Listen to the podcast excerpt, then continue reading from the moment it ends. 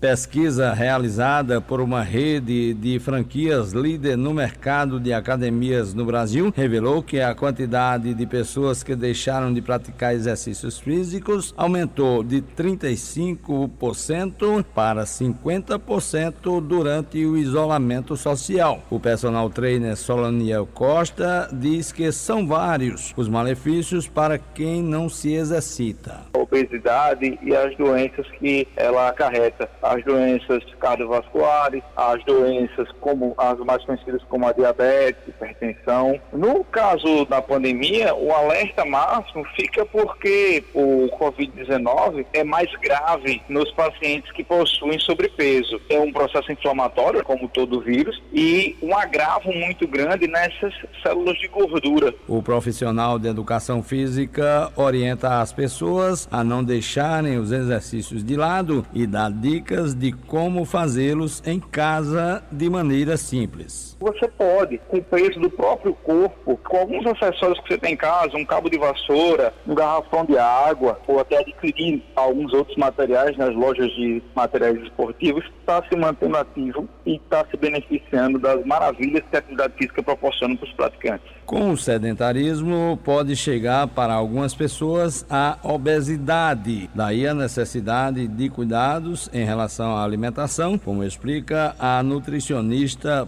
Paula Bacalhau. A principal importância, na verdade, de se ter uma alimentação saudável, principalmente nessa pandemia, é para que a gente fortaleça o nosso sistema imunológico. A gente tem acesso a todos os nutrientes necessários para o nosso corpo trabalhar do jeito certo. E aí fortalece o nosso sistema imunológico, evitando que a gente venha adoecer, não impede, mas minimiza os riscos. Uma dieta balanceada é de fundamental importância para quem quer manter-se no peso ideal, de acordo com a nutricionista. Ela precisa ter os vegetais, que são frutas, verduras e hortaliças, que são ricos em fibras, em vitaminas e minerais. Para que o nosso corpo tenha energia para funcionar, precisa de carboidrato, assim como também precisa de proteína para formar músculos, para formar as diversas estruturas do nosso corpo e precisa de gordura também, agora gordura saudável. É a gente consumir todos esses alimentos da maneira adequada, na quantidade adequada para cada pessoa. A volta do isolamento social após o relaxamento dos últimos meses de 2020 e início de 2021 tende a agravar o problema do sedentarismo se não houver a consciência da importância da prática de atividades físicas.